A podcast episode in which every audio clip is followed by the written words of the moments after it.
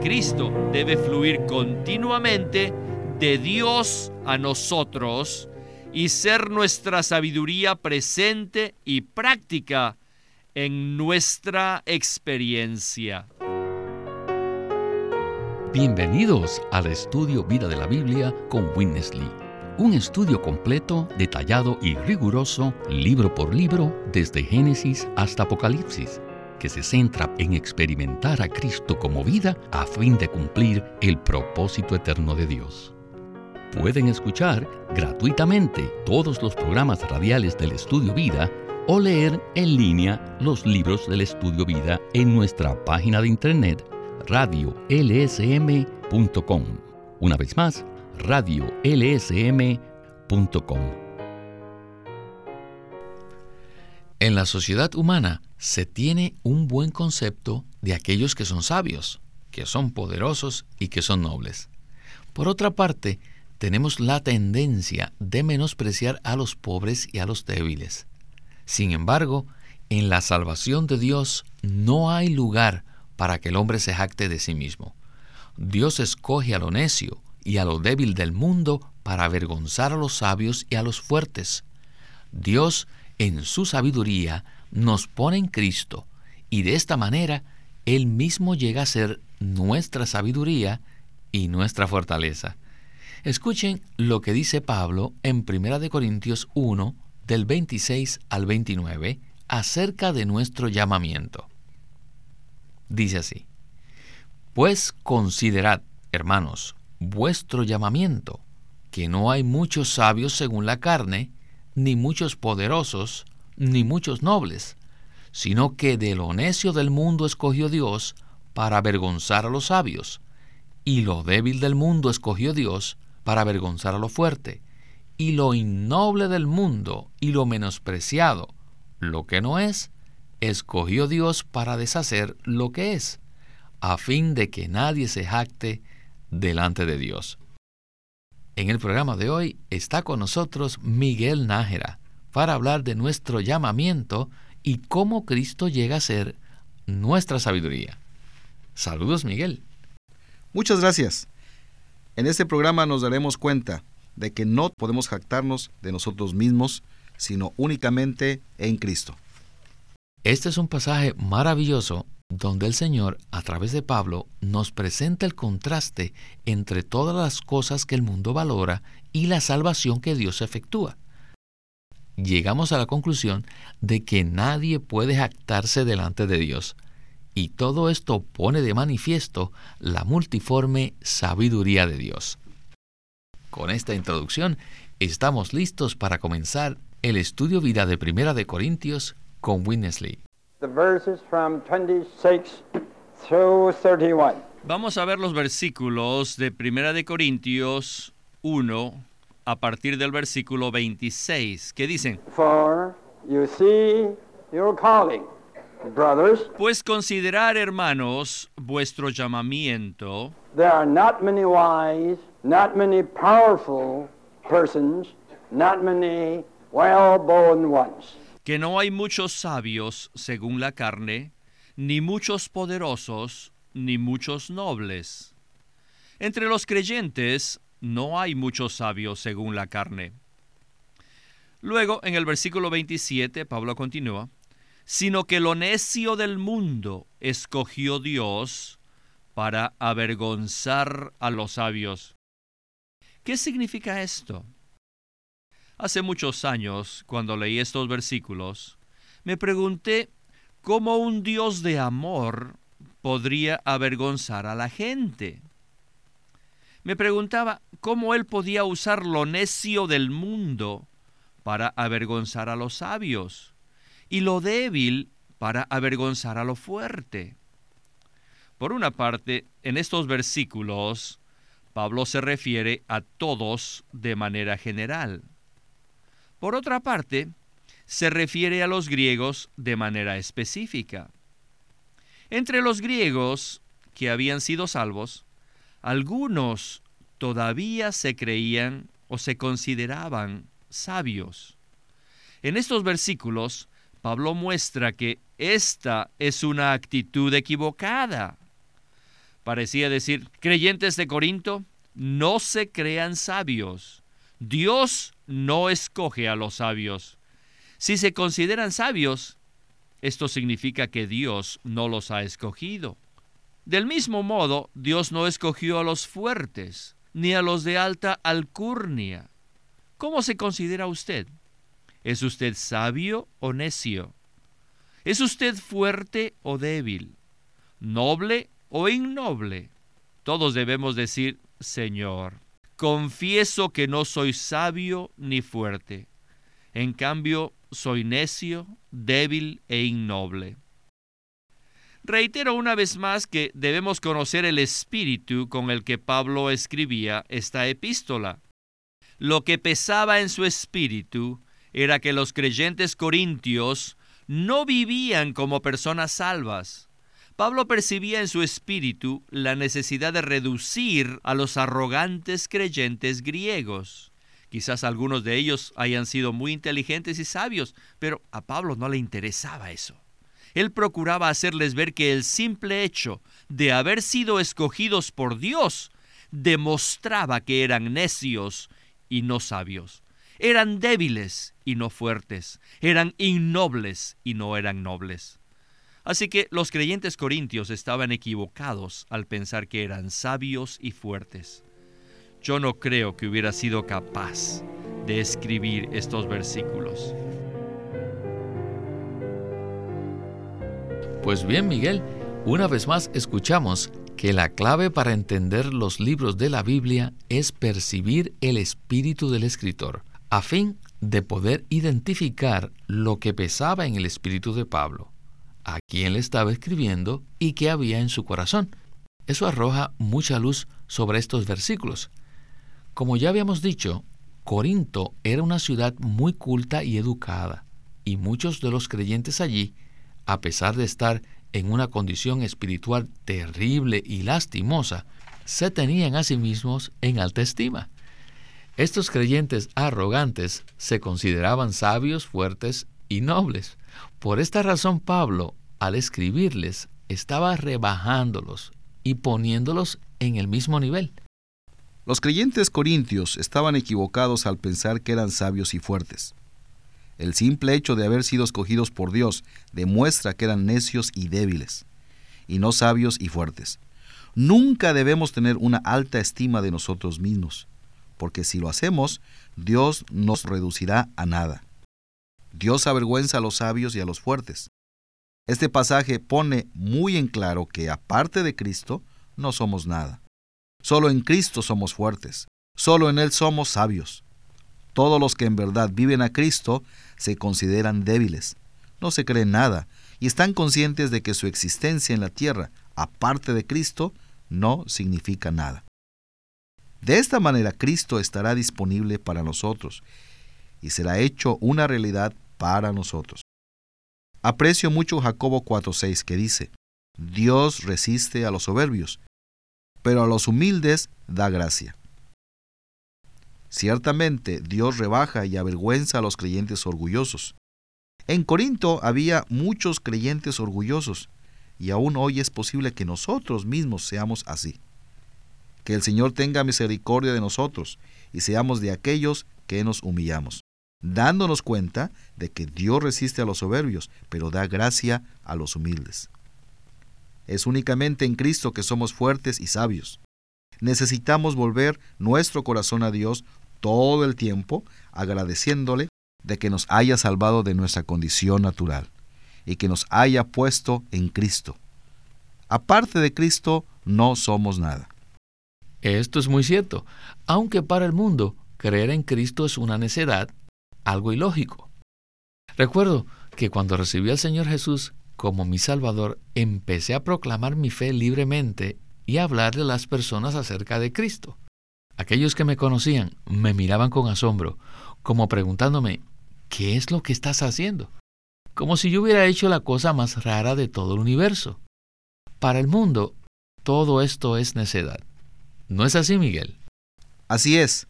Muchos hemos pasado por esa experiencia. Incluso el apóstol Pablo lo experimentó. Antes de ser Pablo, él era el gran Saulo de Tarso. Pero después de su conversión, su nombre cambió de Saulo a Pablo, que significa pequeño. Él se dio cuenta que era necio, débil e innoble y que necesitaba a Cristo. Solo en Cristo podemos ser sabios y fuertes. En su sabiduría, Dios escoge lo innoble y lo menospreciado, lo que no es, para deshacer lo que es, a fin de que nadie se jacte delante de Dios. Toda la gloria es de Él. Amén. Bueno, leamos ahora el versículo que sigue en este pasaje. En 1 de Corintios 1:30. Dice así: Mas por él estáis vosotros en Cristo Jesús, el cual nos ha sido hecho de parte de Dios sabiduría, justicia y santificación y redención. Lo que nosotros, los creyentes, como nueva creación, somos y tenemos en Cristo, proviene de Dios y no de nosotros. Continuemos con el estudio vida. Ahora llegamos a 1 de Corintios 1:30, que dice, Mas por él estáis vosotros en Cristo Jesús. La palabra más al principio del versículo 30 implica un contraste importante con los versículos anteriores. Además, estar en Cristo implica que ahora somos sabios, fuertes y nobles en Él. Sin embargo, son pocos los creyentes que se consideran sabios, fuertes y nobles en Él. Nuestra experiencia nos enseña que con demasiada frecuencia somos sabios en la carne, pero necios en Cristo. Somos fuertes en la carne, pero débiles en Cristo.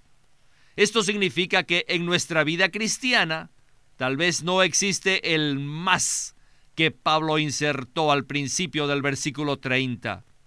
Nuestra experiencia debería reflejar ese más. Aunque nacimos necios, débiles y viles, deberíamos decir, mas por Dios estamos en Cristo. Ahora que estamos en Cristo, somos sabios, fuertes y nobles en Él. El contexto nos enseña que la expresión en Cristo implica que somos sabios, fuertes y nobles en Él. La regeneración nos hace nobles y nos proporciona una condición muy elevada, la condición de un hijo de una familia real. Como creyente de Cristo, ¿Se había dado cuenta usted de que tiene una condición divina? ¿Que es usted hijo del Rey de Reyes?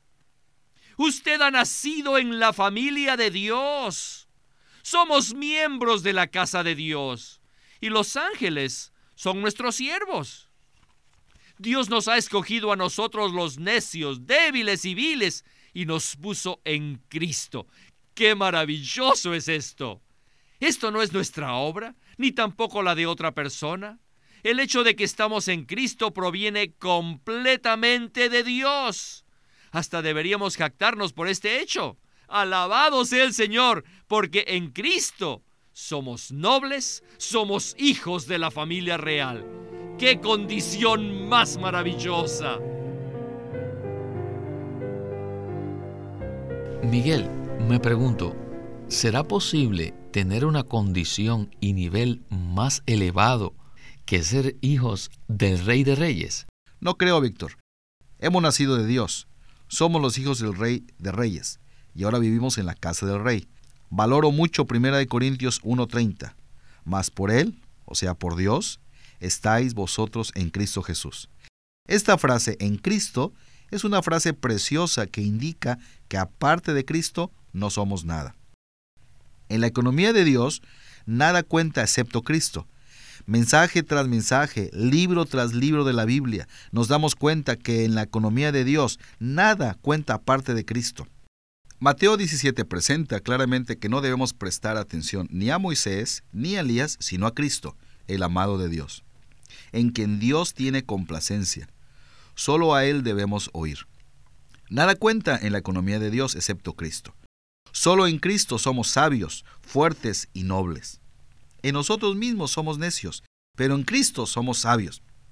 En Juan 4 el Señor revela que Él es el agua viva, el manantial que salta para vida eterna. ¿Y a quién le mostró él esta revelación tan alta? A la mujer samaritana, a una mujer de clase baja.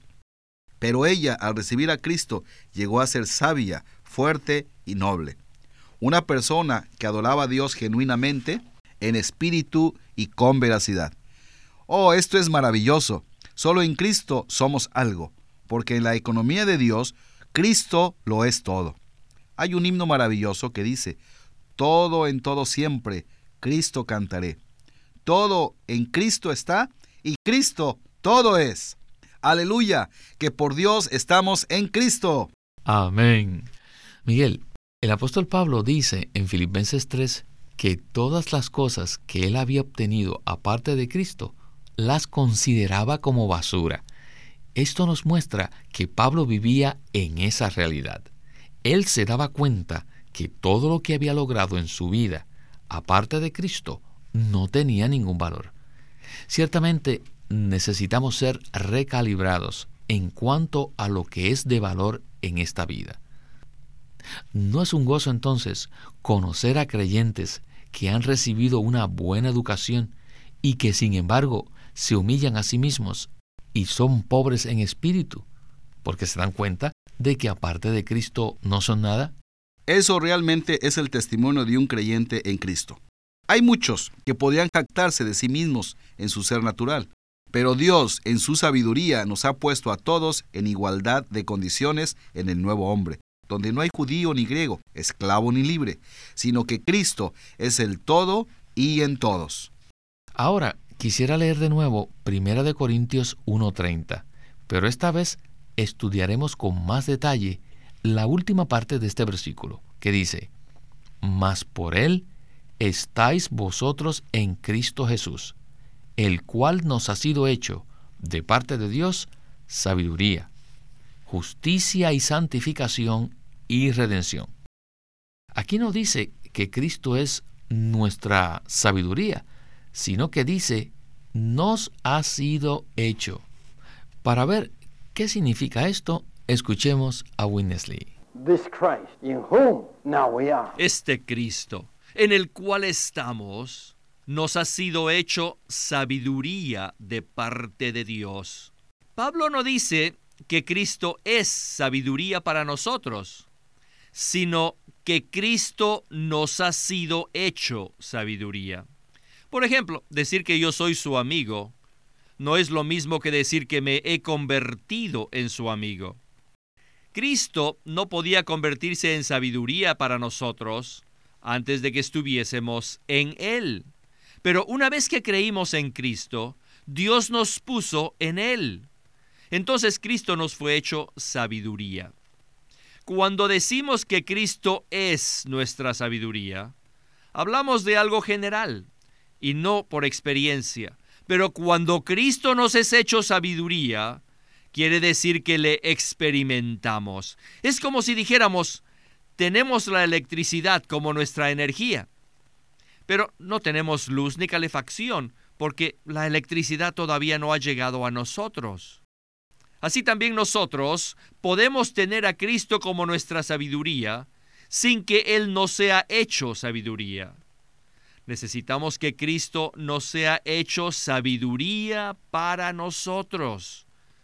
Pablo compuso el versículo 30 de tal manera que los creyentes de Corinto pudiesen ver que Cristo continuamente debe serles hecho sabiduría de parte de Dios.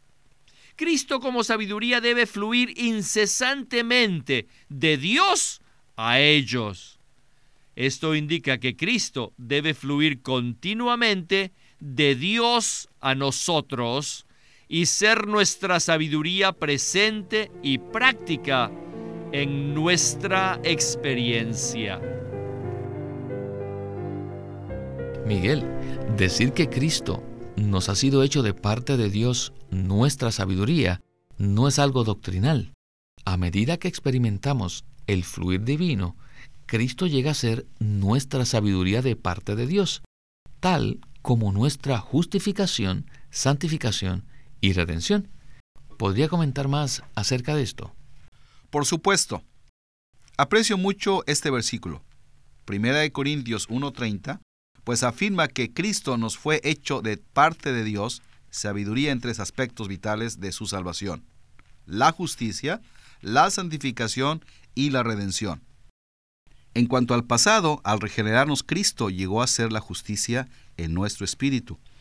Y en el presente, a través de la santificación, Cristo está transformando nuestra alma y finalmente, al glorificarnos, Él transfigurará nuestro cuerpo de humillación para que sea conformado al cuerpo de la gloria suya. Y así seremos hechos igual a Él en vida y naturaleza para ser su testimonio de manera completa. En esta salvación maravillosa que Dios efectúa, llegamos a ser uno orgánicamente con Cristo, en espíritu, alma y cuerpo. Y Él llega a ser todo para nosotros. Esto proviene absolutamente de Dios y no de nosotros, para que nos jactemos y gloriemos en Él, y no en nosotros mismos. La justicia, la santificación y la redención no solo están relacionados con nuestro pasado, presente y futuro, sino que diariamente necesitamos experimentar a Cristo como nuestra justicia, santificación y redención. En el presente, Cristo como el Espíritu vivificante mora en nosotros, para que lo experimentemos y lo disfrutemos momento a momento. Esto no es sabiduría humana ni nos dirige a un Cristo doctrinal y lejos de nosotros, sino que en la sabiduría de Dios podemos disfrutar a este Cristo maravilloso en todo momento quien ahora mora en nuestro espíritu. Especialmente podemos abrir nuestro ser a Él y orar diciéndole en todas circunstancias, Oh Señor Jesús, te necesito, te amo. En ese momento usted estará conectado a la electricidad celestial, al fluir celestial, en el que este Cristo maravilloso nos ha sido hecho sabiduría de parte de Dios. Así que en los momentos difíciles podemos orar al Señor para que Él llegue a ser nuestra sabiduría, como nuestra justicia, santificación y redención. Todo esto es maravilloso, que por Dios estamos ahora en Cristo. Bueno, Miguel, muchas gracias por habernos acompañado en el programa de hoy y espero que prontamente pueda estar con nosotros. Gracias por invitarme.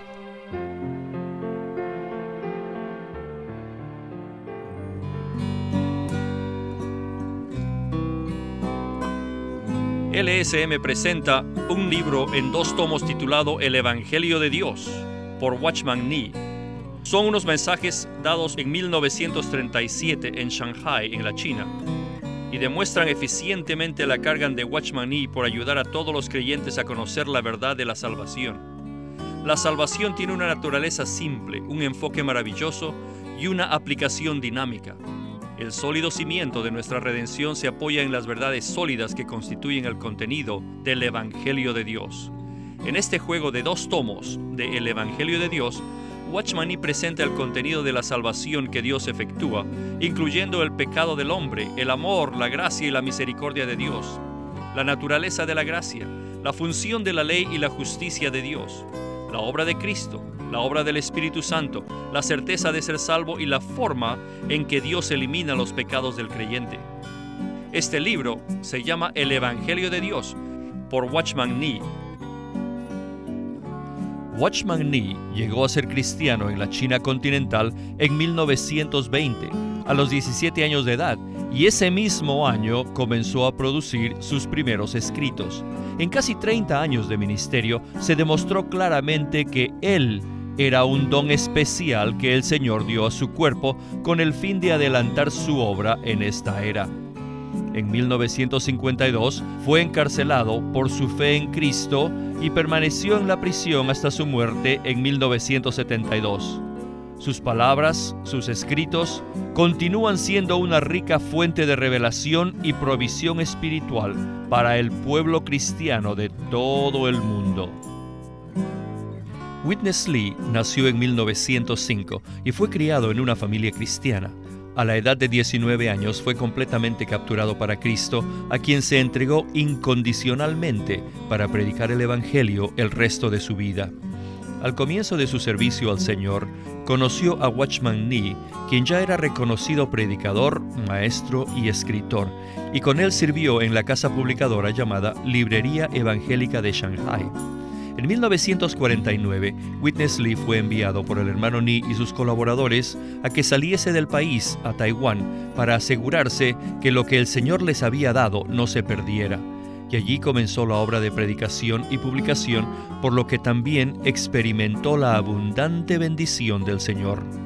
En 1962, el hermano Lee recibió la carga de ir al occidente y fue y se estableció en California. Durante sus 35 años de servicio en los Estados Unidos, ministró en reuniones semanales, conferencias, entrenamientos, dio miles de mensajes y publicó más de 400 libros, los cuales se han traducido a más de 14 idiomas. Su última conferencia, antes de fallecer, fue en febrero de 1997 a la edad de 91 años. En 1965, el hermano Lee estableció el Living Stream Ministry, una corporación sin fines de lucro en Anaheim que oficialmente representa el ministerio de Watchman Nee como el de sí mismo. Este ministerio enfatiza la experiencia de Cristo como vida y la unidad práctica de los creyentes. El estudio Vida de la Biblia es una producción de Living Stream Ministry que presenta el ministerio de Watchman Nee y Windesley. El estudio vida de la Biblia se centra en la experiencia de Cristo como vida, en el aspecto práctico de la unidad de los creyentes. A través de los mensajes del estudio vida, Winnesley recalcó la importancia de que nosotros crezcamos en vida y ejerzamos nuestra función como cristianos a fin de que el cuerpo de Cristo pueda edificarse a sí mismo en amor. Queremos animarlos a que visiten nuestra página de internet libroslsm.com. Allí encontrarán los libros impresos del Ministerio de Watchman Nee y Witness Lee, la Santa Biblia versión recobro con sus notas explicativas y también encontrarán folletos, himnos, varias publicaciones periódicas y libros en formato electrónico. Por favor, visite nuestra página de internet libroslsm.com. Una vez más, libroslsm.com. O llámenos a nuestro teléfono gratuito 1-800-810-1149. 1-800-810-1149. Además, si desean, pueden comunicarse con nosotros enviándonos un correo electrónico a estudiovida.lsm.org. Una vez más, estudiovida.lsm.org.